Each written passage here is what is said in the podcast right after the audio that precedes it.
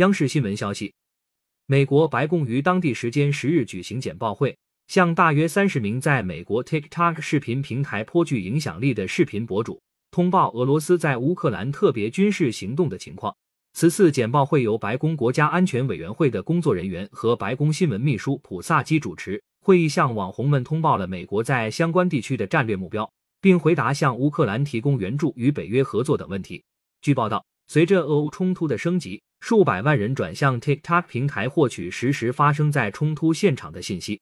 白宫注意到这些网红的影响力，因此决定接触他们，宣传美政府对俄乌冲突的立场和信息。感谢收听羊城晚报广东头条，更多新闻资讯，请关注羊城派。